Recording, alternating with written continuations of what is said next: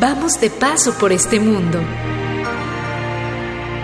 Nuestro andar nos acerca cada vez más a un destino al que todos llegaremos. Mientras tanto, compartamos vivencias y consejos que nos hagan más llevadero el camino.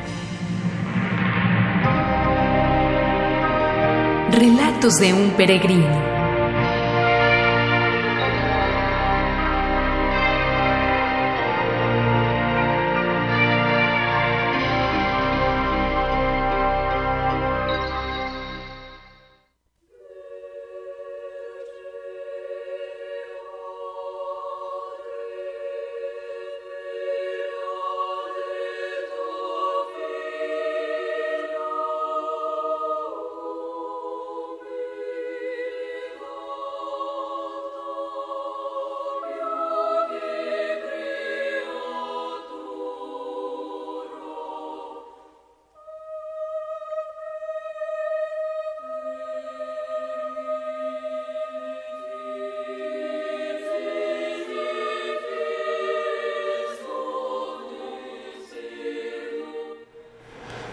Tal? Bienvenidos a una emisión más de este programa, Relatos de un Peregrino. Les saluda un servidor, Juan Carlos Castorena, quien va a estar aquí acompañando al titular del espacio, Paco Briones. ¿Qué tal, Paco? ¿Cómo estás? Muy bien, Juan Carlos. ¿Y tú qué tal? Pues ni tan tan, ni muy muy, ni tan tan. Sí, ahora sí que ni tanto que queme al santo, ni tanto que no lo alumbre. No alumbre y pues el tema ya nos lo habías anunciado, Vamos a entrar de lleno a hablar sobre la Biblia. Así es. Bueno, diría que de lleno, pero yo creo que nos va a tomar también varios domingos. porque ya al haber hecho este este anuncio por ahí este de uno de los audios que llegan, de hecho aprovecho de una vez para mandar saludos a, al grupo de catequistas de Nuestra Señora de los Dolores eh, con Alma Alma Hernández. Ella me decía qué bueno que vas a tocar el tema porque este pues nos va a servir para nosotros también ahí en las diferentes actividades que tenemos. Y es que básicamente cuando uno se propone pues empezar a, hacer esta parte de catequesis, ¿no? de enseñanza, sin lugar a dudas un pilar este, muy grande es, la Biblia. Y pues yo me atrevería a decir que es el gran desconocido dentro de la, de la iglesia, y no porque la iglesia no se afane en que nosotros lo conozcamos, sino a veces por peligreses no lo, no lo, no lo consideramos, ¿no? Entonces eh, surgió esa inquietud, y pues hasta del punto básico que decía, bueno, ¿y desde dónde lo vas a abordar, no? Y pues aquí vamos a empezar desde lo, ya lo decía yo, desde lo algo muy básico y pues ir creciendo y ver diferentes matices, ¿no? Este, y al final creo que en una hora no podríamos completar a, dar toda la información que quisiéramos dar, al menos para una iniciación muy, muy básica. De hecho, tuve la oportunidad entre semana de pasar a Catedral. Quienes tengan la oportunidad de pasar allá en Catedral, hay un, hay un manualito que dice Iniciación a la Biblia para Católicos. Bueno, aquí los que van siguiendo en Facebook lo puedan ver, es gratuito, está editado por el padre Javier Castañeda Delgado. Este, y tiene todas las, eh, pues sí, toda la aprobación eclesiástica. Y yo el hecho de haber estudiado pues esta parte del diplomado, pues yo cuando lo veo digo, pues está bien. Pero si no me pongo en un antes, si no lo hubiera estudiado, incluso el mismo manual, leerlo si resulta algo, algo denso, ¿no? Y es algo normal, es algo natural y pues es lo que vamos a tratar de desarrollar en esta tarde en que la gente pues vaya perdiendo también ese ese miedo pues por decirlo de alguna manera o a veces esas reservas de por qué no leer la Biblia. Ajá. Sí, porque inclusive no sé, he escuchado yo esos comentarios. Cuando le preguntas a alguien si lee o no la Biblia, te dice, "No, esa es que los que leen la Biblia son los de tal grupo, de tal religión." Digo, "Oye, no, pues se supone que la religión que tú profesas se, se fundamenta precisamente en la Biblia. Así es. Sí, sí, de hecho, el matiz de ser nosotros católicos cristianos y la primera parte, el primer matiz de ser cristianos, obviamente tenemos el sustento en la, en la Biblia. ¿Qué ha sucedido? Y por eso hago esta, esta diferenciación muy clara, este, católicos cristianos. Eh, porque antes de ser cristianos, pues fue esta parte católica. O sea, ciertamente está la creencia en Cristo, pero es por la Iglesia Católica, que significa universal, la palabra católico, que se lleva para todos y quien realmente tuvo la compilación de los libros, de ver toda esta reflexión y decir cuáles libros sí entran dentro de la Biblia o no. Y que fue una discusión no de un día para otro. Hay que recordar que, y según lo que nos menciona este manual que mencionaba yo de la de, este, de iniciación básica de la Biblia del, de la diócesis, pues la forma que tenemos tal cual de la Biblia fue en el siglo IV aproximadamente, o sea, fueron más de 300 años de estar indagando y decidiendo cuáles fueron los libros que se iban a quedar y qué es lo que nosotros tenemos como Biblia católica, que son 73 libros, ¿no? A partir de ahí, pues ya otros oportunistas, no atendiendo a lo que debería ser la, la verdadera revelación, y digo no atendiendo porque incluso ahí mismo viene una sentencia, ¿no? Dentro de la Biblia, que nadie le agregue ni le quite, ¿no? Y ya teniendo la autoridad aparte, por parte de los apóstoles y diciendo la Iglesia de Cristo, la católica, fundada por, por Cristo, dice, pues este es el canon, 73 libros. Pero hay gente que no aceptando esto le empiezan a quitar, le empiezan a mover, ¿no? Y ya hay alteraciones de la Biblia. Y me atrevería yo a decirlo, este, encontramos algunas pues muy económicas, ¿no? Que ya de menos de menos, de pelo son 66 libros, ¿no? Este, y a veces son los que la leen y, y se quedan nada más con esa parte pero ignoran todavía esa otra parte de los eh, libros adicionales que en general, como mencionaba, tienen que ser 73. Entonces, un primer paso para un católico es decir, bueno, realmente mi Biblia es de las completas, es la católica como tal, pues todas traen un índice, pues póngase a contar, ¿verdad? Ahí los libros. Otra parte también, generalmente en la primera hoja, este viene uh, una frase en latín que dice imprimatur, uh -huh. que significa para impresión, o sea, uh -huh. y hay otra frase que dice nil obstat, o sea, que no hay impedimento, nada le impide, sea la lectura para un católico. Uh -huh. De tal manera que este, pues, uh, es, por una autoridad, es por una autoridad católica, dígase un obispo, un, un, cardenal, este, una diócesis que dice este libro, pues sí está dentro de lo que la iglesia, la iglesia quiere. Y a veces se ve con parte de morbo, ¿no? Que dicen, ay, ¿por qué la de 66 no, verdad? Este, uh -huh. O la de 70 libros, no, pues esa yo las voy a leer eh, no tendrías toda la historia completa, ¿no? Entonces no es parte del morbo, sino es parte de decir, pues si vas a, a estudiarla, más que estudiarla, vivirla, leerla, uh -huh. pues que sea la, la, la, este, la, Biblia completa, ¿no? Lo demás, pues no deja de ser más que meras imitaciones y el hecho de que sea 66, eh, pues implicaría que alguien ya la manipuló y que eventualmente puede ser algo a su conveniencia. Uh -huh. y, y, ya ni siquiera nos vamos a la parte de la, este, ¿cómo se llama? De la, de la esencia, ¿no? me llegaba en estos días, por ejemplo, este, un, un, una comparación de una traducción hecha en la Iglesia Católica y otra hecha, por ejemplo, por los testigos de Jehová. Uh -huh. eh, en la frase del, del, del, buen ladrón, ya cuando este, está Cristo ahí, pues en agonía, pues en la Iglesia Católica nosotros leemos que le dice Cristo al, al, al buen ladrón, dice, este, en verdad te digo, uh -huh. coma, hoy estarás conmigo en el paraíso. Eso es lo que nosotros leemos. Entonces, cuando yo lo escucho de esta manera, ¿Qué es para mí la esperanza? La esperanza es que, pues, en Dios es de realidades, es de hoy. ¿sí? Uh -huh. Y en verdad te digo, hoy estarás conmigo en el paraíso. O sea, no antes, no mañana, no después. Cuando Él me llama, es hoy. ¿no? Uh -huh. Y en esta otra Biblia, por ejemplo, dicen, en verdad te digo hoy, coma, uh -huh. estarás conmigo en el paraíso. O sea, el cambio de una coma cambia todo el sentido de la palabra. Y no es lo mismo decir, en verdad, en verdad te digo, coma, hoy estarás conmigo en el paraíso, a, en verdad te digo hoy, Uh -huh. estarás conmigo en el paraíso. Si lo veo de esa manera, es un Dios que, pues si se acuerda, uh -huh. me lleva.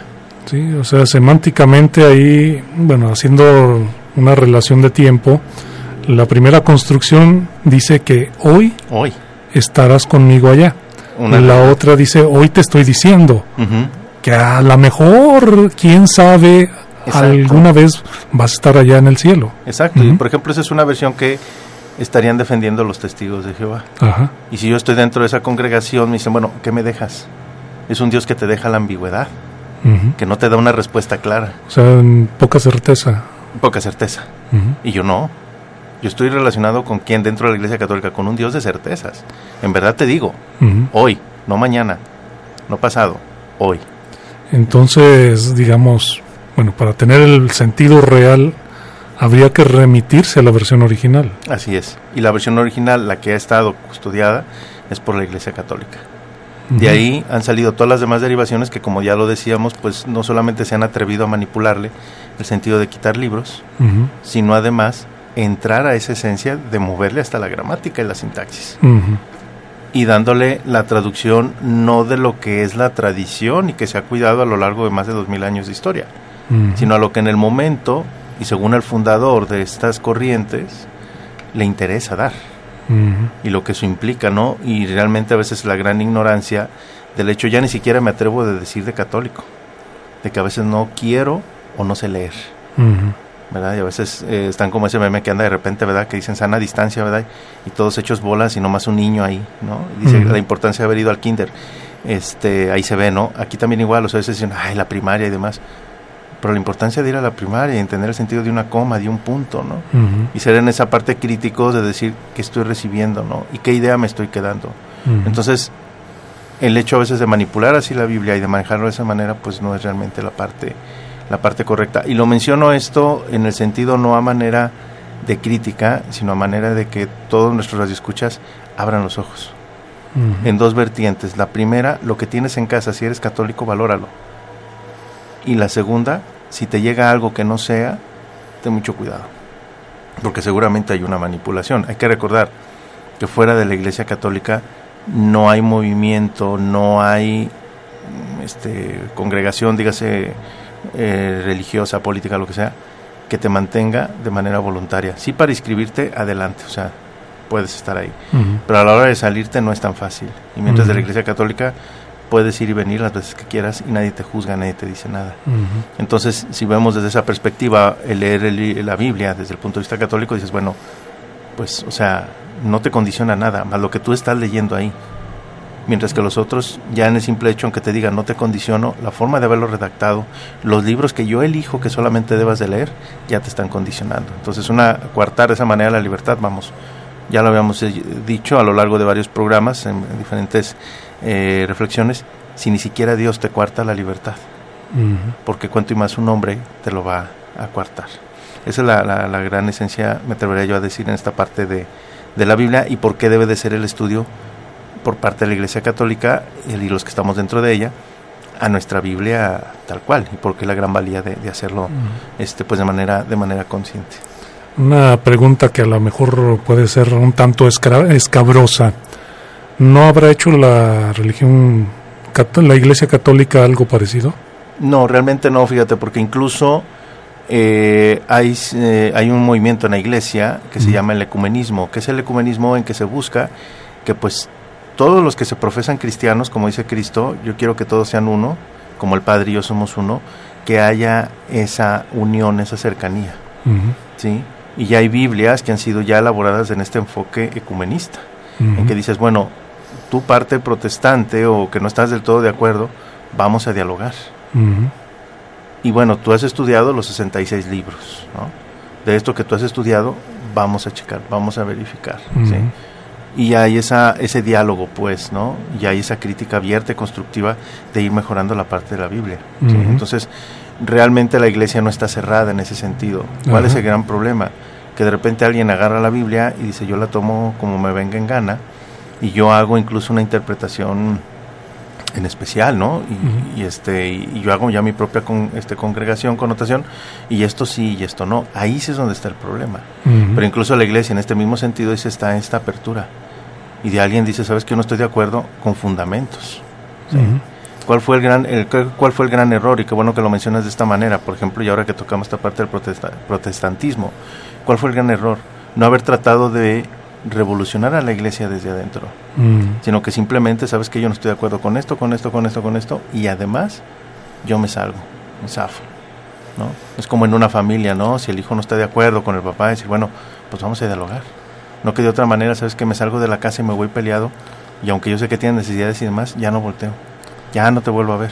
Pues que hubiera Pero sido... el, hijo la lleva de perder, ¿no? Porque, oye, estás con estos problemas aquí y allá, ¿por qué no regresas con tus papás? Por puro orgullo digo, yo no regreso, yo con ellos ya no, ¿verdad? Entonces fue ese el suceso. Caso contrario, que decíamos, pues San Francisco de Asís, también viendo esta necesidad, en una visión que se le presenta a Dios y dice, restaura mi iglesia, él lo hizo desde adentro de la iglesia.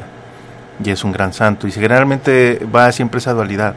Cuando hay una parte de supuesto cisma donde decimos la iglesia se resquebraja, siempre viene un testimonio de fe y que a la larga viene a ser un santo en decir esto realmente lo este lo, real, lo conciso y pues no hay que perder de vista. Al final de cuentas, la iglesia está sustentada en hombres. Claro, la esencia es Cristo. Y en esta parte de la libertad el hombre puede tomar una mala decisión. Pero Cristo siempre va en esta línea, ¿no? Entonces, ese sería el, sentido propio. Este, pues realmente en, en, ese contexto, pues no haber permanecido dentro de la iglesia y haber hecho esta, esta protesta y dejarlo así, pues sí fue un, fue un gran, un gran error, pero al igual como lo decíamos, la iglesia siempre está abierta. Si el hijo no quiere regresar, no lo puede obligar. Sí, era lo que te quería preguntar, si hubiera sido más productivo mm, en vez de separarse, de hacerse esta fisura, así es, mm, permanecer dentro y dentro hacer esta discusión. Exactamente, sí, sí, siempre está abierto y de hecho hay que considerarlo, por eso decíamos el Ni Lobstad, ¿no? O sea, hay diferentes traducciones de la Biblia y, ese es el primer paso cuando yo digo, me voy a decidir a comprar una Biblia. Y llego a una librería católica, ¿verdad? Y digo, quiero una Biblia. Y lo primero van a decir, pues, pues ¿de cuál? Pues ¿cómo que de cuál? Pues, la palabra de Dios, ¿verdad? Sí, pero es que tenemos la latinoamericana, tenemos la Biblia de Jerusalén, tenemos la de la Universidad de Navarra, tenemos la de Dios habla hoy, tenemos la de este, la del pueblo, tenemos la Nácar Colunga, espérame, espérame, o sea, son muchas. Es realmente el sentido y el contexto de cómo se hace la se hace la escritura, ¿no? Por ejemplo, la latinoamericana, como su nombre lo dice, está hecho en un español latinoamericano para el acceso a nosotros en está en la forma de hablar, de, de, entender las palabras, ¿no? Y, las cosas. Sin el vos estáis. Exactamente, por ejemplo, ¿no? La Universidad de Navarra obviamente pues sería del, estilo de, de, España y por ejemplo la de Jerusalén va a las fuentes más concretas, más, más cercanas este, a esta parte de la, de la, de la Biblia, ¿no? Hay que entender que pues por ejemplo una palabra en griego pues tendría muchas connotaciones o incluso hay palabras en griego que en español no habría una, una, este, una traducción como tal. Decíamos, eh, como en algún programa, por ejemplo, la parte del amor. Pues yo puedo decir en, en este, en, en, español, pues yo puedo amar y querer. Si, sabemos que hay una diferencia entre amar y querer. Pero en griego, pues está el amor de Eros, está el amor filios y está el amor ágape, ¿no? Que uno es de sacrificio, uno es de amigos, y otro ya es una parte ya más corporal, ¿no? Pero le dan, para estas definiciones, pues le dan una palabra en específico, y en español nada más tenemos dos, ¿no? Entonces, este, y si lo vemos en la parte del inglés, pues es el love. Entonces ahí lo juntas todavía en una, ¿no? Entonces, esos puntos, cuando tratas de hacer la conciliación, pues hay ciertas versiones. Si alguien dice, bueno, yo quiero ver esta parte básica, bueno, te lo dejamos en esta cuestión y es cuando vemos este tipo de Biblia. Luego hay unas Biblias que tienen, tienen muchas anotaciones al calce y otras menos, ¿no? Exacto, y esa es una muy buena observación de tu parte porque una Biblia católica siempre va a tener estas anotaciones y es una ayuda, un referente de que a esta parte no la entendí, yo pueda revisar y, verificar lo que alguien más dice. Y generalmente en una Biblia protestante o en una Biblia que no es católica, mejor dicho, no vienen estas anotaciones al calce. Sí, este, no, lo, no, no lo incluyen. Entonces es otro distintivo también de, de una Biblia católica. Sí, te hacía la pregunta de si la Iglesia no habría hecho algo parecido, eh, haciendo alusión a los libros apócrifos, por ejemplo. Fíjate, esa es otra muy buena pregunta en cuanto a la cuestión de los libros apócrifos. Y a veces la gente piensa que la iglesia tiene cosas ocultas y realmente no. Sí, es que mucha gente lo toma así como que no, es que no quieren que te enteres de tal cosa, ¿no? No, mira, e, es como el que dice por ahí, el que pregunta se involucra, ¿no?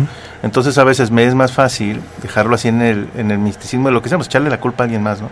Es que la iglesia no lo oculta. Bueno, y no te has ido, o sea, no has ido a verificar a, este, a leerlos. O sea, ahí me llama la atención, por ejemplo, porque es una necesidad propia del hombre. Eh, yo he ido a una, a una librería ahí de, una, de una tienda departamental o en cualquier librería este, donde están ahí los libros a disponibilidad de la gente. Y siempre tiene una sección que dicen religión y espiritualidad.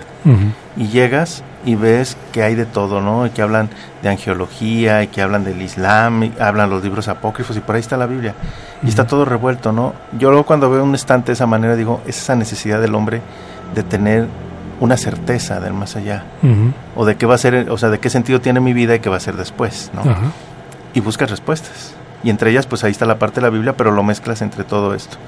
¿Qué pasa con los libros apócrifos? Los libros apócrifos, ciertamente, ya lo decíamos en la Biblia, pues no se compiló inmediatamente después de la muerte de Cristo, pasaron cerca de 300, 400 años, y se revisó esa parte.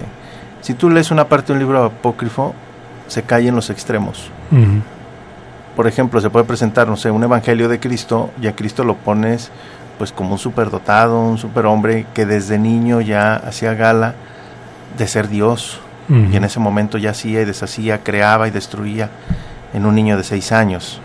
Dices, oye, pues como que es algo muy fantasioso, ¿no? ¿Verdad? Eso y una tira cómica dices, pues, ¿qué seriedad hay, no? Claro, en ese tiempo no había tiras cómicas, pero lo veías de una manera muy fantasiosa. Así que casi te parece una de esas series de un niño que está descubriendo sus superpoderes, ¿no? Exactamente, si lo, trajéramos en este tiempo. Dices, no, es que, y ya eh, contrastando contra gente cercana todavía esa tradición, oye, ¿cómo fue Cristo de niño? Pues obviamente eso no era así. Entonces, y no, y no quiero decir que esté mal, alguien en ese amor de que hizo, yo sabes que yo fui discípulo, recuerden que Cristo tenía 72 discípulos y más. Entonces alguien en ese amor, en esa este, emoción de Cristo, pues lo pinta como el, grandioso, ¿no? O sea, no hay, que no hay que dejar de ver, por ejemplo, pues estos enamorados, ¿verdad? Como decía la, la, canción este de, este de, ¿quién era? De Pedrito Fernández, ¿no? De Amarte a la Antigua, ¿verdad? De que todavía son los que escriben, ¿no? Que escriben cartas. Cuando escriben a la enamorada, no, hombre, pues la ponen la, la más grande, la más hermosa, la, la, preciosa, no hay ninguna otra mujer más grande que tú, o sea, y se va uno en esa parte superlativa. Entonces alguien en ese amor a Cristo, vamos a decirlo de esa manera, le exageró y puso demasiadas cosas que tú dices, oye, pues no es una realidad de un Dios como, como tal. Y viene el caso contrario. Donde tú lo escribes y lo pones, pues no, pues era un niño y, ay, ¿a poco le pasó esto y a poco siendo Dios no se dio cuenta? Espérame, o sea, no y entonces menospreciando ese asunto de Dios y decir, ¿sabes qué? Pues no era más que un hombre y caer incluso en el riesgo de decir, pues no era más que un iluminado. Como dijeran en este caso los musulmanes, pues era un profeta, hijo de Dios, no. Si acaso un profeta, no, es hijo de Dios, ¿no? Pero puede caer en ese también, en esa parte de, de detractores, de decir, pues no era más que, no era más que un hombre, ¿no? Y escribir sus propias versiones de evangelios y mensajes. Entonces está toda esta gama de libros y es cuando la iglesia dice, a ver, vamos a ponernos en forma con todo esto eh, y revisemos. Este está muy exagerado en cuanto a que se pone de una manera muy ultra plus, muy arriba, y en esta otra pues muy sobajado. Buscamos lo que es el punto, el justo medio, y ese es el canon que nosotros tenemos revisado. ¿sí? Entonces cuando hablas de libros apócrifos, diríamos de libros no revelados o de libros que no tienen esa autorización. Claro, tú lo puedes leer, pero sí hay que tener ese criterio de decir, ten cuidado en darle ese justo medio a lo que es este lo que es Dios en sí. Entonces, si alguien te dice que esto es garantía, esto es lo que es, pues adelante, lees la Biblia. Ya los otros dices, bueno, yo sí me atrevería a decirlo como cultura general. Yo después de haber leído parte de la Biblia, de hecho después de haber terminado el diplomado, aún sigo yo, no he terminado de leer toda la parte de la Biblia, pero sí previamente leí los libros apócrifos y te los conozco y sé, y desde el punto de vista de la fe y de que yo no me mando solo, digo, bueno, ¿qué dice el, este, el magisterio de la iglesia? ¿no? O sea, pues yo soy, este, debo decir, un joven imberbe, ¿verdad? No, pues ya cuál. Este, pero ya de cuarenta y tantos años, ¿yo qué voy a saber de alguien que ya dio un consejo hace 100 años, 200 años, alguien que dio uno 300, 400, o sea, yo qué voy a saber frente a un consejo que me puede dar un San Agustín, que me puede dar un San Juan Crisóstomo, un San Basilio el Grande, un San Juan Pablo II, o sea, un San Jerónimo, o sea, tantos que hay en la historia, ¿no? Y dicen, pues es que pues ellos te dicen, va esta parte de la Biblia, que son esas anotaciones que tú mencionabas, contra otros que cuando los ves dices, es que pues esto es un cuento de hadas, ¿Y cuál es el sentido de que muchas veces o en ese amor desmesurado de Cristo, pues se desvivían y lo ponían muy superlativo, muy alto, y otros también en detractores, en decir, sabes que no me conviene, me está tumbando el negocio, pues ahora sí que hasta lo difamo y lo pongo como lo peor, ¿no? Entonces buscas ese justo medio y la iglesia es lo que ha hecho, mira, sabes que lo que ayuda realmente a crecer en la fe es lo que tienes ahora revelado, ni más ni menos. Hoy hay más, hay menos, tú lo puedes leer, estás en esa libertad, pero lo que es realmente justo y lo que te va a ayudar a crecer en la vida es esto. Así es, porque lo que me parece curioso es cómo hay libros que son apócrifos, pero son muy citados en los libros que sí forman parte del canon. Me refiero, por ejemplo, al libro de Enoch. Sí, o sea, están ahí en esa parte ahí citados, eh, y es la otra cuestión, ¿no? Hay que mencionarlo también, que la Biblia tiene esa parte escrita, pero también está esa parte de tradición. ¿sí? ¿Y dónde encontramos esta parte de, de, la, de la tradición? Igual dentro de la misma Biblia, pues lo dice el mismo este, San Juan, cuando termina su evangelio, dice, pues sabes que pues no todo lo que se dijo, lo que hizo Cristo, pues está escrito en estos libros, porque si no, pues no nos ajustaría. O sea, hay parte de estas enseñanzas, ¿no? Entonces, ya dentro de estas enseñanzas, como ahora lo mencionas en el libro, en el libro de Enoch, pues está también referenciado y tú lo puedes leer y lo puedes consultar. Pero no es algo que tú digas, es que pues no, no, no, no, va por ahí, sino el simple hecho, por ejemplo, en el libro de Enoch te puede decir que hay ángeles buenos y hay ángeles malos. Y aquí viene el sentido de que tú tengas un ángel custodio y eventualmente pues también tengas por ahí un demonio que te ande buscando para hacerte la tentación. Y de ahí la fábula de que siempre cuando estás frente a la tentación te lo dibujan, ¿verdad? El angelito blanco y el el rojo, ¿no? Entonces ahí está el sentido de esa parte, por ejemplo, del libro del libro de Enoch, ¿no? ¿Qué más puedes encontrar en el libro de Enoch? Pues que hay un, hay un lugar de castigo y que el diablo está ahí encadenado. Que se puede desencadenar por sus propias fuerzas, no, pero yo sí. ¿A través de qué? De una mala praxis, dígase brujería, por ejemplo, dígase una invocación, que luego aparentemente dice uno, voy a invocar a los muertos, pero en realidad le estás abriendo la puerta al demonio. Entonces lo que me dice Enoch, están ahí confinados, pero tú por tus actos, no solamente de no hacerte responsable del mal, sino tratar de hacerlo para alguien más, porque al final de cuentas esas prácticas no es más que para muchas veces dañar a alguien, pero el daño primero te llega a ti, estás abriendo esas puertas. Y eso la iglesia te dice, no lo hagas. Y uno puede decir, bueno, viene parte de tradición, sí, pero también viene parte de estos libros. ¿Por qué no se incluyen en el canon? Porque una vez ya muerto el último apóstol, dicen, ¿sabes qué? Hasta aquí, ya toda la, verdad revelada está dentro de, lo que está aquí ya en la Biblia. Entonces se cierra el canon, se descubre después este libro de Enoch, porque se dice, bueno, sí, o sea, dice San Judas, ahí está el libro de Enoch. Oye, ¿tú lo has visto? Pues en el siglo III, en el siglo IV, pues, pues no.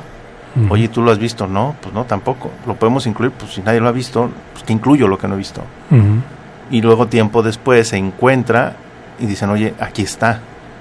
Y el canon ya está cerrado, ya no lo vamos a agregar más nada. Pero ¿qué dice? Ah, pues dice esto, esto y esto y esto. Transmítelo a manera de tradición y de forma oral. Sí, porque mucho de lo que contiene mm, es en lo que se basa nuestra idea tanto de cielo como de infierno, por ejemplo. sí, y ese es el libro de Enoch, por ejemplo. Entonces, si, me dicen, ¿lo tomaste ahí las ideas? Bueno, es que está también incluso referenciado por uno de los apóstoles. ¿Por qué no se incluyó? Porque también igual no iba a estarse cambiando la, la, revelación de Dios tiempo a tiempo. Cuando se queda, cuando muere el último testigo que decidimos, pues fue el último apóstol. Hasta ahí, ¿sabes qué? Esto es lo que se queda y lo demás se habrá de enseñar a manera de tradición. Por eso la iglesia sigue estudiando no solo la Biblia, sino todo lo que va surgiendo alrededor a través de descubrimientos arqueológicos, que validan la parte de la Biblia, lo que ya está ahí escrito, y otros más bien a complementarlo, como decíamos en este caso, por ejemplo, el libro de Enoch. Así es, que bueno, casos como estos como que ameritan otro espacio de donde platicarlo ampliamente, ¿no? Por eso es lo que te decía, o sea, hablar de la Biblia, no en este domingo no vamos a... Porque ya vamos a la mitad del programa y todavía ni empezamos a hablar de la Biblia. Pero son buenas, son buenas estas preguntas porque al final de cuentas a todos nos, a todos nos ilustran, ¿no? Así es, pues vamos a hacer una pausa y en un momento continuamos. Así es. Calvillo FM, una estación muy nuestra. XHSCCH FM 101.3 MHz. Transmitiendo su señal de prueba desde la gloria de Calvillo, Boulevard Rodolfo Landeros Gallegos 658, Calvillo, Aguascalientes. Pueblo mágico.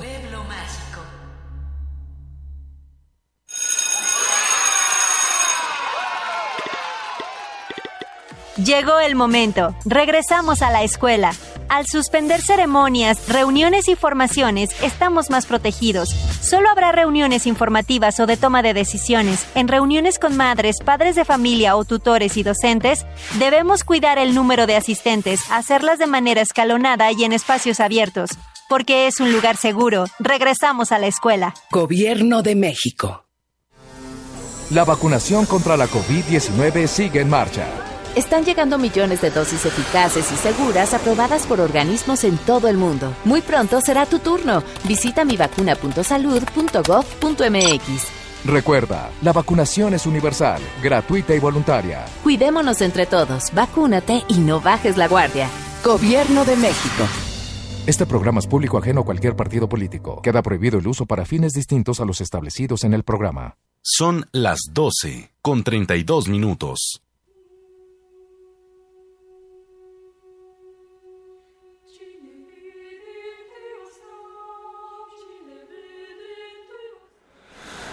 Y proseguimos aquí en este programa Relatos de un peregrino, donde estamos hablando pues acerca de la Biblia con Paco Briones. Y pues ya llevamos medio programa y no hemos empezado a hablar así de lleno sobre la Biblia, sino Pues- que hemos como que estado rondando un, un tipo prefacio, ¿no? Con un prefacio, bueno, al final de cuentas, pues, eh, como decíamos, la Biblia se puede ver desde diferentes aristas. Y pues ahí está la invitación, ¿verdad? De todos modos están estos folletos ahí en Catedral, pues, en una vuelta y alguien lo puede, lo puede conseguir. Y sí, lo que decíamos, hay muchas sugerencias, o sea, de dónde empiezo, cómo empiezo a leer la Biblia, por qué leerla, ¿no? Y siempre es válido estas, este tipo de preguntas, pues eh, el hecho de decir, bueno, ¿y por qué mi Biblia es, es la que es, ¿no? Y es la que debe de ser siempre, ¿no? Y siempre va a haber todo este tipo de, de preguntas y pues, ¿por qué no, verdad? Como lo decías, pues preguntas escabrosas. Pues no, es que realmente no hay preguntas escabrosas ni preguntas incómodas, ¿no? Sino simplemente tener la respuesta abierta. Ajá. ¿sí? Y a veces ese es el sentido de que decimos, bueno, eh, si vas a hacer la pregunta, pues también estés, esté listo para, para recibir la respuesta, porque luego en ciertas ocasiones, eh, pues yo hago la pregunta, pero no, o sea, no, no, no quiero oír lo que me van a responder, ¿no? Ujú. Y a veces mejor decirlo, lo dejamos así en el misticismo y demás, ¿no? Porque de otra forma dices, ay, pues es que por lo del libro de no, pues sí. Pero primero, o sea, chécate la Biblia, porque lo dijo. San Judas en ese contexto. Y ya que veas la Biblia y lo que menciona ahí San Judas, ahora sí vete al libro de no. Ujú. Dices, uy, no, pero tengo que leer la Biblia. No, mejor no. Así le dejamos. A veces realmente ese, ese podría ser el problema. Pero bueno, es- todas las preguntas son bienvenidas y aprovechamos también ahorita el, el espacio este intermedio porque luego el tiempo nos gana de mandar saludos, como siempre, a los grupos de, de oración que nos siguen este desde Centroamérica, el grupo del Padre Pío, este de eh, apologetas valientes, ya la otra me regañaron, no, no son apologetas católicos, un apologeta siempre es católico, ¿verdad? Son apologetas valientes. Digo, bueno, está bien, ¿no? Este, trivia católica y a los que nos están siguiendo en Facebook, Facebook Live, y pues aquí tenemos un buen amigo, ¿verdad? El amigo Luis que nos acompaña aquí de, de Aguascalientes, nos vino a, a visitar, dice, a, a ver si es cierto que se pone muy bien el, el ambiente, ¿verdad? Y, este, y aquí está con, este, con, con nosotros.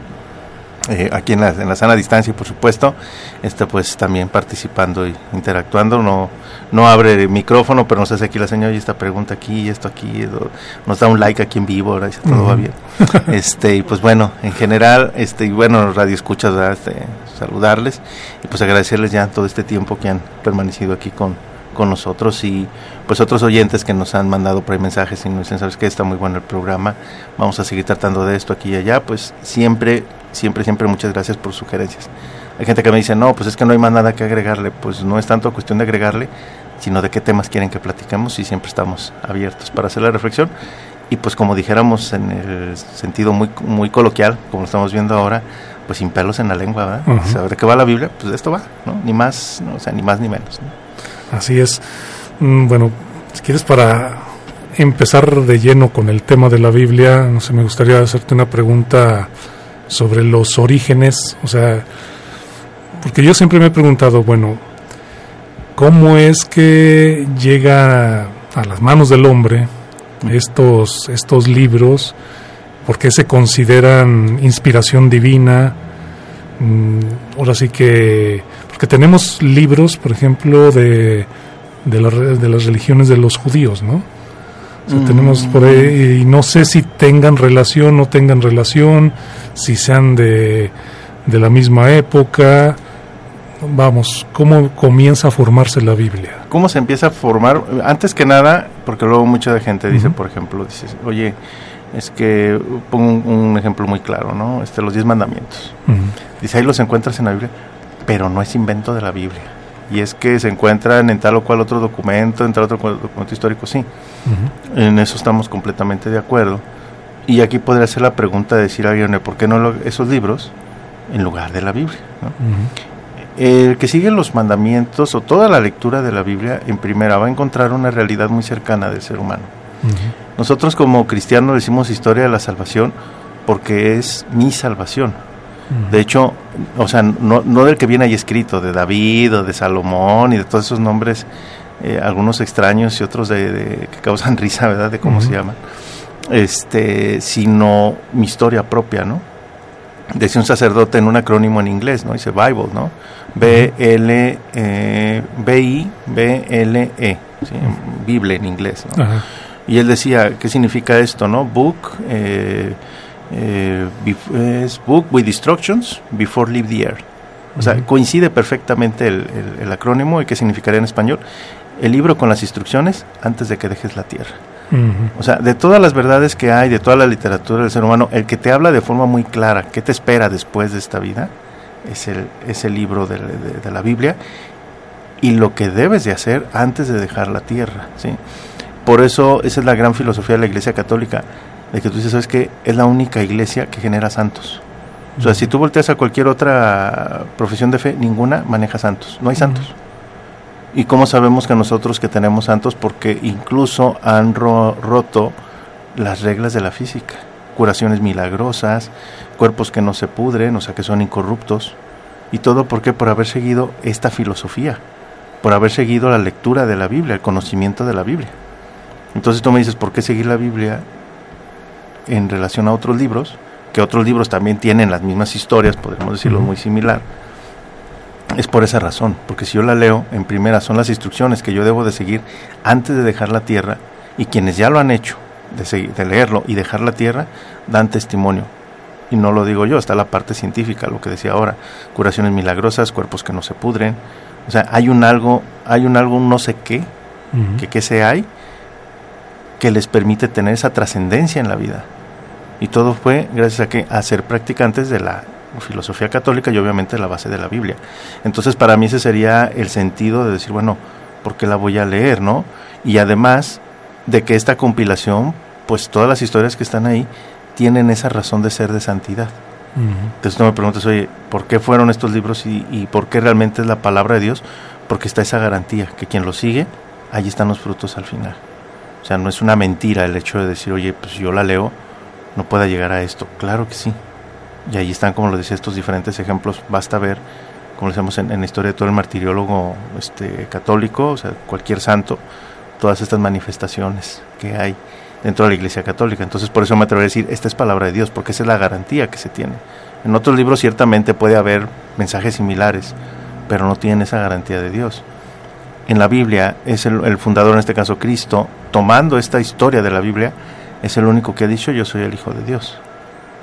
En los demás, yo soy un profeta, yo soy un, Un enviado, un, un enviado, emisario. un emisario, un portavoz, y algunos yo ni siquiera conozco a Dios.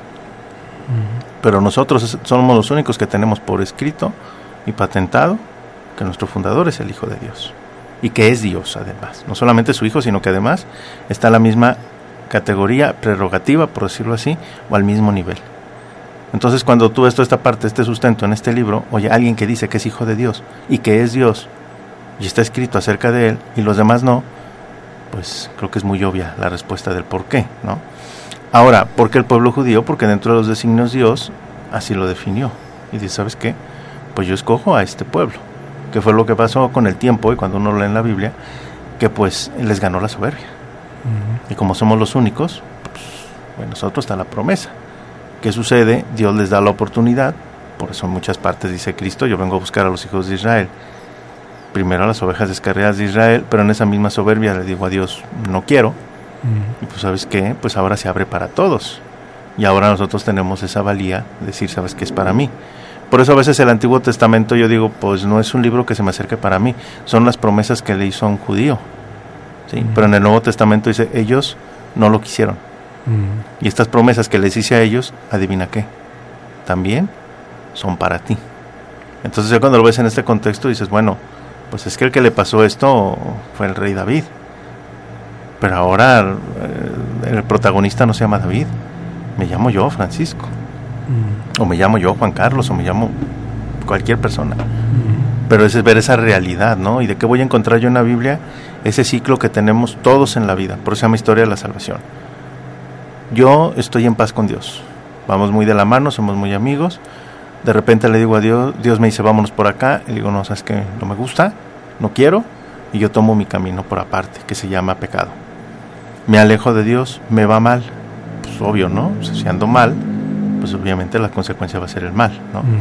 Y ya cuando veo que me va mal, me arrepiento y regreso a Dios y Dios me dice, bienvenido. Y otra vez vamos tomados de la mano.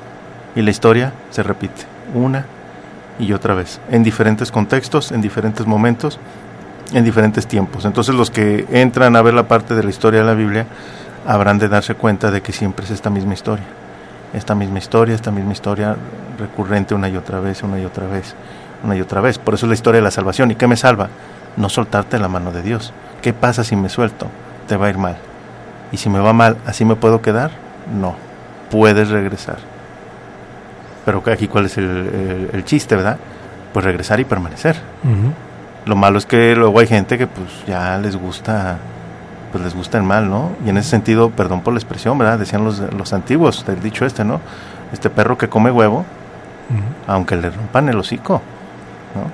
Entonces hay gente que dice, ¿sabes qué? Pues yo voy con Dios y todo, pero voy y me porto mal y ya cuando me canse del mal, y luego voy y te busco, ¿verdad? Y otra vez se voy tomadito a la mano y otra vez y otra vez y otra vez. O sea, podemos caer en ese en esos excesos. Dirían las abuelas, te encanta la mala vida. Así es, sí. Y al final de cuentas yo voy y me arrepiento y digo, híjole, pues, ¿de qué va, no? Y no es tanto decir esta parte de la manera de crítica o de regaño y dicen, uy, no. Pero ¿qué es esa parte de que te encanta de la mala vida, no? O sea, ¿qué es eso que te encanta? Que aunque te vaya mal al, punto de ese comparativo, valga la, este, el ejemplo, ¿verdad? De, a veces dice, pues te rompen el hocico, pues a veces te parten la vida. O sea, ¿a qué fue a consecuencia de? Pues sabes qué, pues es que soy un vanidoso. ¿Y cómo crees que era Sansón? Oye, es que sabes que yo soy un adúltero. ¿Y cómo crees que era David? ¿No? Entonces son historias de hombres que dices, híjole, o sea, a pesar de que vivieron hace miles de años, no están tan alejados de lo mío. ¿Sí? O pues tú puedes decir, es que pues yo tengo muchas cosas, ¿no? ¿Y qué crees que le pasó a Salomón? ¿Sí? O sea, incluso el mismo Dios dice, ¿sabes qué debes de tener? Siendo rey de Israel, las reglas son estas y no debes de tener más allá de esto, de esto, de esto y de esto y él lo duplicó, lo triplicó y lo cuatriplicó y en qué vino cayendo, o sea, toda la serie de problemas que hay. Entonces cuando tú lees la Biblia y empiezas a ver estos personajes, dices, pues es que no son cuestiones este, alejanas, lejanas a mí.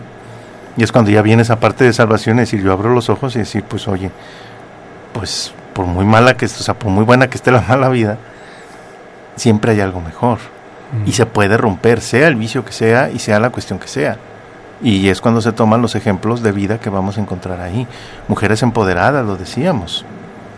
Y en un momento que hicimos el, programa El papel de las mujeres en la Biblia, ¿no? que Estaba Judith, que todo el pueblo se amedrenta porque vienen los enemigos, dicen, pues nos van a acabar. Y dice Judith, ¿cuál es su poca fe en Dios de veras? Yo voy y me encargo. Y una mujer va y libera al, pueblo. O sea, mujeres de éxito también, que dices, oye, ¿yo puedo liderar algo? Sí puedes. ¿Y qué se necesita? Carácter y determinación y estar encomendada a Dios, por ejemplo. Lee este libro. ¿Sí? O sea, son ese tipo de situaciones que uno ve y dice, caray, ¿no? O sea, o lo que siempre se decía, el que se porta bien le va bien, el que se porta mal le va mal. Oye, ¿y ese que se porta bien, por qué le va mal? Ah, caray. Pues no que estaba Dios con él, ¿verdad? Lee el libro de Job, y ahí en el libro de Job viene todo ese consuelo de que no siempre porque te portes bien, siempre te tiene que ir bien, te puede ir mal en términos humanos, pero en términos de Dios es diferente. ¿Y cómo piensa Dios? Ahí está la respuesta en el libro, por ejemplo, ¿no? Entonces, cuando ya empieza uno a ver este tipo de situaciones, dices, no es una realidad tan ajena para mí. Otros libros, pues no lo van a tener. Digo, yo no me puedo imaginar, y con todo respeto, ¿verdad? Pues compararme en una fábula, ¿verdad? Pues yo nunca he sido ni tortuga ni, ni liebre, por ejemplo, ¿verdad? para la libre y la tortuga. Yo lo que sé ahí, bueno, pues es que pues no me debo de confiar y hacer las cosas en su tiempo. Esa sería lo que dice uno la moraleja.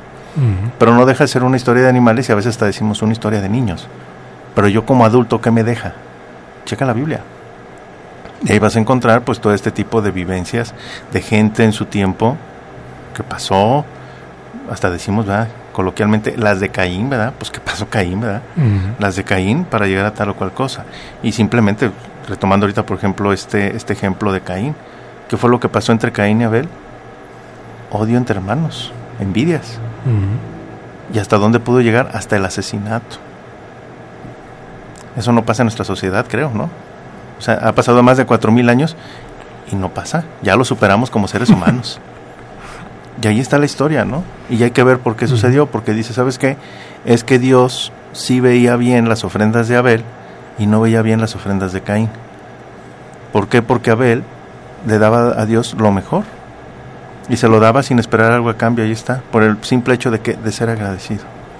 Mientras que Caín o no le daba lo mejor, o cuando le daba lo mejor era el dando y dando. Entonces dice Dios, oye, ¿sabes qué? Pues a mí no me vas a agarrar de negocio. ¿No? O sea, muy bien. O sea, me quieres dar adelante. Pero si no me vas, o sea, pero no me lo des condicionado. Que sea de tu voluntad, ¿no? Es como el hecho de que cuando dice uno como papá, oye hijo, voy a hacer esto, ¿verdad? Y no es lo mismo que vaya haciendo la regañadientes y pues, que me mandas. A que sí, como no, de buena manera te respondo y digo, voy. La visión uno como ser humano, pues oye, ves diferente a la persona. Entonces aquí igual también Abel dice, aquí está, sin esperar nada a cambio, y Caín decía, bueno, ¿de qué va, no? Entonces cuando pasa el tiempo, dices, oye, le va mejor que a, que a mí, los dos damos lo mejor, o bueno, yo a veces cuando quiero, pero pues estoy esperando a cambio algo y pues Dios no me hace caso, pues yo contra Dios no puedo, contra quién me voy, contra mi hermano. ¿Sí? Entonces muchas veces así, por ejemplo, cuando se toma la justicia con las propias manos, ¿sabes qué? Pues yo no puedo este, voy y, de, y demando y pido y demás, nadie me hace caso, yo tomo la justicia con mis propias manos. Y vienen los problemas, acuérdate Caín y Abel, siempre debe haber un tercero que debe de juzgar, no tomes tú la medida. Y después viene esa parte de la historia, que en esas leyes que hacía el hombre, hasta porque me volteabas a ver mal, te voy a matar. Y es cuando dice Dios, tranquilos, la ley del talión, ojo por ojo, diente por diente, o sea, mide, y son esas enseñanzas que cuando tú las empiezas a ver dices, bueno, ¿por qué la ley del talión por esa situación? Y son cosas que todavía nos siguen sucediendo. En nuestras familias, en nuestras casas, en nuestra sociedad, ¿no? A veces que vemos hechos de que a veces que hasta por un lugar de estacionamiento se andan a veces hasta medio matando, o sea, ¿valía la pena eso? Realmente no. Aquí se llama lugar de estacionamiento, en la Biblia se llama X o Y cosa. Y antes de que yo lo haga aquí, de pelearme con alguien, oye, primero ve esa historia de vida y ve cómo le fue a él. ¿Quieres que te vaya como, te, como le fue a él?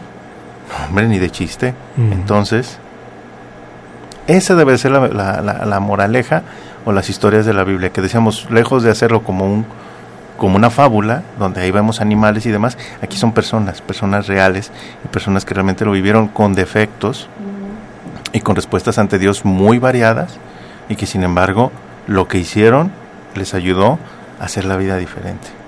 Y muchas de estas historias yo me puedo ver reflejadas en ella. Por eso es, un, es una historia que si tú hacer la pregunta por qué esta en general, porque es la que tiene más personajes, más riquezas y donde yo puedo encontrar que efectivamente me puedo ver reflejado en ello. Y que si lo sigo, voy a ser santo. Y que con el favor de Dios, el día de mañana, puedo ser tan grande frente a los ojos de Dios que puedo interceder y lograr curaciones y que mis antecedentes después, que incluso ni mi cuerpo, llegue a corromperse. Y ese sería el gran sentido de por qué leer la Biblia y no cualquier otro libro. Sí, pues ahora sí que bastante interesante. Y, bueno, es que también me viene a la mente que aquí hay gente que toma la Biblia precisamente como un compendio de fábulas. Así es, sí, sí, sí, o sea, le dan ese sentido y lo que decíamos, pues no, no ven la parte del contexto. Y a veces nada más toman incluso lo que les, lo que les conviene, ¿verdad? Y este tipo de situaciones como tú lo acabas de, de, mencionar y no dejan de serlo más que un cuento. Pero yo pensaría que incluso dejarlo como más, más que un cuento no deja también de menospreciar a los autores. ¿sí? O sea, eh, y a veces ha sido ese gran problema también porque hemos caricaturizado mucho a Dios. ¿no? y simplemente pues vemos ahí cómo hacemos atractivo la, la, la, Biblia a la gente, ¿no? Y hay historias animadas y demás, este, desde las grandes producciones este, cinematográficas, me voy a atrever a decir, por ejemplo, la de Disney, de que es eh, José el Soñador, y es una historia cruda, o sea, de que un hermano sea traicionado y vendido, bueno, en nuestra sociedad no pasa, ¿verdad? traicionado y vendido, y que además después sea, este... Eh, pues culpado injustamente, ¿no? De un adulterio que nunca sucedió y después que va en la cárcel y ahí le dice a sus cuates, ya después cuando salen, oye, ahora que salgas, aboga por mí y yo estoy tan contento que me olvido, ¿verdad? De que me, pidió el favor. O sea, una historia cruda, real, pues la pones a manera de que, pues, de una obra musical. Y entra y canta y las imágenes y te metes en la animación, pero pierdes la esencia, ¿no? O historias así también de Sansón. O sea, el simple hecho de Sansón, al final, ¿cuál fue su consecuencia? Se queda ciego, pero no ciego por cosas naturales, se le sacaron los ojos. O sea, hasta dónde puede llegar la crueldad de la gente, ¿no? dices, pues, pero lo ponen así tal cual, muy de dibujado y todo. Dices, pues, lo tomas a veces esa parte de caricaturización. pero no le ves el contexto realmente real de ese de, ¿sabes qué? Sacarte los ojos, ¿no? O lo dice mismo Cristo, dice, si tu mano es ocasión de pecado, córtatela y tírala lejos. O sea, no te puedes tú imaginar que pues un manco, ¿no? Porque todos somos pecadores, sin embargo todos tenemos nuestras dos manos. Entonces, pues es broma, ¿no? O sea, es en un sentido textual de lo que va en cuanto a saberlo interpretar. Porque aquí hay una, un detalle muy importante. A veces nosotros en el mundo occidental, por eso no tenemos esa, ese entendimiento, simplemente hay una pregunta muy clara que le dicen a Cristo. ¿Quién es mi prójimo? Y Cristo cuenta una historia, que es la del samaritano, ¿verdad? Íbase una vez a alguien por el camino y lo asaltaron y pasó todo. Y al final dice, es, este, ¿quién, quién hizo la, este, quién ayudó a la persona? No, pues que el samaritano. Ah, pues ahí busca, él es tu prójimo, ¿no? Mientras que a mí si me preguntas, ¿quién es tu prójimo? A ver, déjame ver el diccionario. Mm. Entonces yo me voy a una definición muy concreta, muy directa. Y en la Biblia siempre vamos a encontrar esto a manera de historia, de parábola. Por eso a veces no, no lo tomamos en serio, porque no me dan esa definición tal cual, directa, ¿no? Mm. Y yo lo decía en este sentido, por ejemplo, oye, pues córtate la mano, ¿verdad? Va en un sentido muy literal, no, va en esa parte ahí de, de la historia, ¿sí? O sea, de lo que presenta en este caso Cristo. ¿Y cuál sería en este caso la interpretación? Oye, pues ¿cuánto te puede hacer falta tu mano? Pues bastante, ¿no? Entonces así también te hace falta, en este caso, la salud en tu alma. Y si te va a ocasionar pecado, pues mejor, ¿sabes qué? Pues no la uses para eso, o sea, úsala para otras cosas, igual los ojos y lo demás, ¿no? Pero es ese sentido, que por eso luego a veces no hay esa, ese enganche y de que a veces en lugar de ponerme a pensar, lo menosprecio y digo, pues no, deja de ser un cuento, una fábula, pero porque es el estilo oriental de hacer las escrituras, ¿no? O sea, de cómo en su tiempo pues así lo, lo, presentaban, ¿no? Había otras lecturas que dice, por ejemplo, dice Siddhartha, ¿no? Y contaban un cuento y, cosas así, ¿no? Entonces ya es esa, esa forma de, de ver las cosas en, en, Oriente, de que todo a través de, de parábolas y de, enseñanzas, ¿no? Así es, porque, mm, bueno, también hay gente que dice, no, pues yo no leo la Biblia porque está muy aburrida, porque esperan también así como en las novelas, en los cuentos, esperan leer historias y no todos son historias. No, no todos son historias. Hay diferentes, uh, podríamos decirlo así, estilos de escritura de la Biblia y que cuando uno ya empieza a estudiarla, a, leerla, a conocerla, pues sí debe de estar dentro de esa parte, de ese contexto, incluso hasta el mismo lenguaje. Ya ahorita nosotros hemos acuñado un verbo que si yo se lo dijera a mis abuelos, bueno, que en paz descansen, pero estuvieran vivos, pues ya me hubieran agarrado ahí déjese de payasadas, ¿verdad? Pues soy abuelo, pues vamos a whatsappear. pues, pues, yo lo único que conozco es las guarapetas, ¿verdad? Muchacho borracho, ¿verdad? No, no, espérese, pues, si de mandar mensajes, o vamos a chatear, ¿no? O te voy a facebookear, o sea, ese tipo de palabras, ¿no? ¿Y qué tanto estamos hablando? De una brecha de tiempo, ¿no? De 100, ¿qué te gustas? 20, 30, 40 años, ¿no? Ahora imagínate cómo escribiría alguien hace más de 2000 años para demostrar tal o cual cosa. seguramente tenía sus términos muy en particular, ¿no? Y si lo vemos esa parte como hacemos del castellano, ¿verdad? Y de repente pues ahí salen ciertas palabras, ¿no? Así de esas eh, medias raras o ciertos acrónimos. El otro día escuchaba, por ejemplo, en uno de los programas que decía alguien un leguleyo. Pues, pues ¿qué es un leguleyo? Pues es un abogado, pero así lo conocen en Nicaragua, en El Salvador, en, Centroamérica, el leguleyo, ¿verdad? A mí me dices, oye, eres un leguleyo, pues a mí me insultas, ¿no? ¿Qué pasó? ¿No? Pues a lo mejor un abogado de allá le dices, oiga, señor leguleyo, dice, eh, dígame, a sus órdenes, que lo puedo ayudar. Entonces, si vemos esa parte incluso de la connotación de cómo fue escrito, pues va a haber ese tipo de ese tipo de situaciones, ¿no? Y ciertas frases muy particulares que ya cuando uno empieza a estudiar y lo empiezas a leer, dices, pues eh, atiende ciertas eh, ciertas cuestiones ya muy particulares. Y es por eso a entender de dónde va que hay ciertas uh, formas de escritura, por ejemplo, puede ser se le llama la mítica, que no es tanto de que sean mentiras, sino son son cuentos, a de alguna manera, pero son una forma pues muy, uh, ¿cómo podríamos decirlo? Pues muy, eh, no tanto cuanto exagerado, sino como algo muy, muy grande pues, ¿no? De, como decíamos de la mitología griega, ¿no? La mitología que es, pues, grandes héroes, eh, que hacen, se, hacen hazañas este, grandiosas. Sí, pues la característica del mito. Del mito, ¿verdad? Exacto. Entonces ahí vemos, hay, hay ciertas partes de la Biblia que lo que decíamos, ¿no? El hombre ahí en esa grandeza de Dios, dices, pues es que pues lo veo, ¿no? Y, grandísimo, y, se agrega esa parte ahí del, mito. Hay, hay, partes que es, mito, hay otra parte que son eh, géneros este, prácticamente históricos, donde vas a encontrar muchos nombres y fechas. Incluso en un estilo me atrevería a decir muy, muy de periodismo policíaco, ¿no? Siendo las 14 horas del día tal, de la fecha tal, venía un auto a tantos O kilómetros. sea, tipo crónica. Ujú, exacto. Y hay dos libros que se llaman, por ejemplo, el libro de las crónicas. Entonces, cuando yo voy a entrar al libro de las crónicas, ya sé que me voy a esperar. Va a ser un estilo, pues, tipo así muy, muy, de muchos datos, ¿no? Y que fulanito es el papá de su tanito, su tanito, de aquí nació otro hijo, y aquí tanto, y este vivió tantos años, este se fue a vivir para acá, y este, a ver, a ver, a ver. A veces incluso si no tienes un papel y vas apuntando y vas haciendo con flechitas y palitos, no te das cuenta hacia dónde va, ¿no? Por ejemplo. Y este, como decíamos, este es un libro, pues, prácticamente histórico. Sí, que por ejemplo en, en la literatura griega también encontramos mucho esta forma de redacción, ¿no? Sí. En la Iliada, por ejemplo, que nos hablan de fulanito, pero nada más para decirnos que levantó su lanza, hace referencia a todo su árbol genealógico de no sé cuántas es. generaciones, ¿no? Sí, y es por eso que hay que recordar que también parte de la Biblia pues viene en ese estudio en ese estudio este en griego. De hecho, los tres idiomas principales de la Biblia pues es en este caso el arameo, el hebreo y también el griego.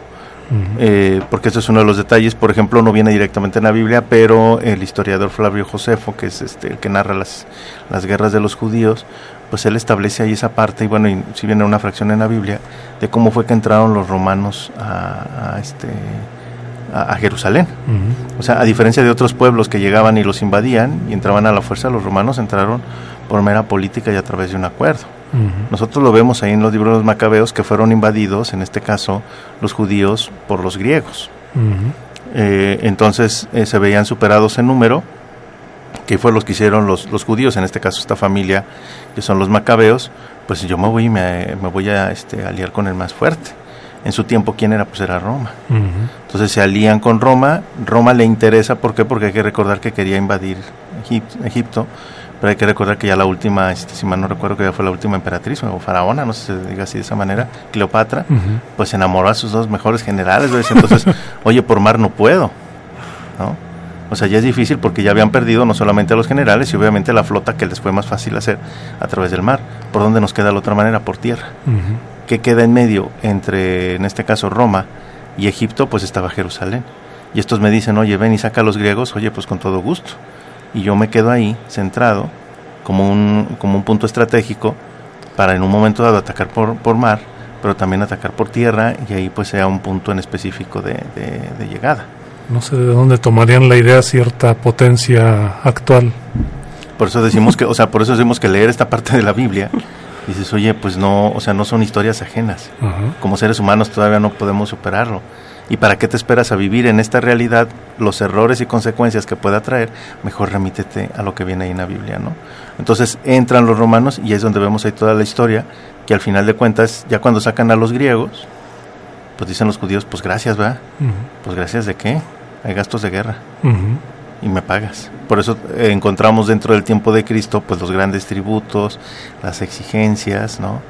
E incluso dice este libro de Flavio Josefo, hay una provincia en Jerusalén, o en ese tiempo, perdón, más bien ahí en el reino de los de- en el reino judío, que era famosa, la famosa Cesarea. ¿sí? ¿Qué significaba Cesarea? Era una ciudad que se había hecho a nombre del César. Y el que estaba en su momento ahí, en este caso Herodes el Grande, le había puesto los mayores de los lujos, porque si el César llegase a visitar, en este caso, esta tierra de, este, de, de Israel, a ese puerto era el que iba a llegar. Por eso se llamaba Cesarea, en honor al César. Ujú. Entonces cuando empieza uno a unir todo este tipo de situaciones, dices, caray, tiene otra, otra connotación, otro sentido, y aquí encontramos esa parte estratégica. Y obvio es que al momento de llegar ahí los griegos y hacer la imposición, no solamente de índole religiosa sobre los judíos, pues también vino esta imposición cultural. Y de ahí que viniera también este estilo. Y los judíos dentro de todo esto, y sabes que a mí me lo presentas, pero para mí esta es mi realidad. Por eso también hay varias ideas, por ejemplo, de Babilonia o de los persas, porque cuando ellos se van al exilio también toman cuestiones de este, de este estilo. Entonces, Incluso de, de Egipto, ¿no? de Egipto, entonces, ¿qué estaríamos viendo? Que toman ellos lo mejor de lo que fueron de estas culturas y me lo dejan a mí.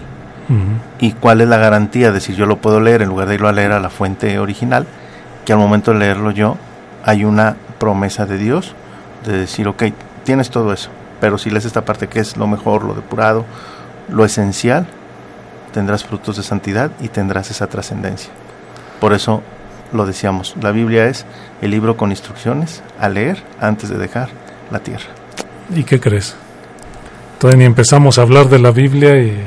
No, al contrario, empezamos bastante, pero el tiempo o sea, ya estamos, se fue. O sea, sí. ver directamente... Bueno, es, fue como un prefacio Es- más, que un prefacio, ¿no? más que un prefacio es valórenlo. Ajá, No es un libro que se tenga que dejar ahí empolvado, o sea, tiene de todo, hay, hay de todo. sí, sí. Y en el sentido muy trascendental de la fe, hay una promesa muy grande de que puedes llegar a esa trascendencia incluso más adelante, como decíamos, de, los testimonios de los santos. Pero ya teniendo ese amor, ese interés de si lo voy a leer, bueno, ya, ya, está bien, ya me convenciste. Ahora, ¿cómo le hago? Y ¿Qué eso es lo que parece- vamos a estar ¿Qué te parece si para cerrar el programa dejamos una pequeña tarea? ¿Por dónde comenzar? ¿Qué nos recomiendas tú? ¿Por dónde comenzar a leer la Biblia? si empezáramos a, a leer la Biblia, eh, para alguien que va a ser la primera vez, los evangelios. ¿Los evangelios? Y cuando empiezan a leer los evangelios, empezamos con el de Marcos, que es el más concreto, más sencillo, el más corto. Empezaríamos ahí este por ese por esa manera y les eh, daría la recomendación de la triple A. No las duchas, ah, se metan a las duchas, no. No yo las prefiero, duchas. prefiero el consejo. ¿verdad? Las triple A. ¿Qué significa esto de la triple A? Acción aplicada. En inglés se dice aloud, que sería en este caso en, en voz alta o en altavoz. Ujú. Cuando uno lee la Biblia, eh, a veces yo puedo estar nada más callado y viéndola. Y hagan ese ejercicio. No es lo mismo leerlo así en callado que estarlo yo leyendo tal cual. ¿no? Yo, por ejemplo, aquí traigo mi apunte y no es lo mismo lo que estoy viendo ahorita aquí en mi mente, nada más aquí quedarme callado, a decir, por ejemplo, septiembre, mes de la Biblia. Hasta el momento de yo escucharme a mí mismo, de no ir tan rápido como si lo hiciera en vista, me ayuda. Entonces ustedes van a leer la Biblia y voy a leer el Evangelio de San Marcos. Empiezan a leer ahí para ustedes. Ujú. Evangelio de San Marcos, capítulo 1. En un principio ya. Ah, no es lo mismo que yo estarlo leyendo de forma mental. Esa sería una en altavoz, en voz alta. La otra, aplicado. ¿Aplicado a quién? A mí. Lo que a mí me diga, ahí, ¿verdad? Si en una parte dice Cristo, en verdad te digo, no está de más de ponerle ahí, ponle tu nombre. En verdad te digo, José Francisco, ¿verdad? que tú esto, esto, esto y esto. Ah, o sea, decirlo ahí, no. Ah, pues le dijo a Pedro, le dijo a Santiago. Pues le dijo a él, a mí no, no. Ponle ese contexto aplicado. Y ya que lo aplicas, acción. O sea, en verdad te digo que hagas esto. Ah, pues ya me lo dijo. Ahora cuando, hoy, mañana, en un ratito, hazlo acción. Esas tres As. Acción, aplicado y en altavoz. Y ya cuando logremos eso, hay otra cuarta. A todo momento. Si ya en un momento dado que dices que voy al banco, voy a tal parte o algo, pues llévate tu pequeña Biblia o en una aplicación que sea obviamente igual católica y ahí puedes empezar a leer, a leer, a leer, a leer. Porque luego a veces digo, ¿y cómo mato el tiempo? Mejor en vez de matarlo, inviértelo. Y a veces no sabemos qué hacer en una fila de un banco, lo decíamos ahorita, en una fila al dentista o lo que sea. ¿no? Y a veces mejor ahí andamos criticando, mira ese cómo viene, ese es otro. ¿no? Y luego a veces hasta, no, en el banco, y ese cuánto va, cuánto va este a, a depositar, ¿verdad? Y al último yo no hago nada y se viene un incidente. Es que en cámaras usted lo estaba viendo, usted, no, espéreme, ¿qué pasó? ¿verdad? No, no, yo estaba viendo mi Biblia, o sea, yo estaba leyendo.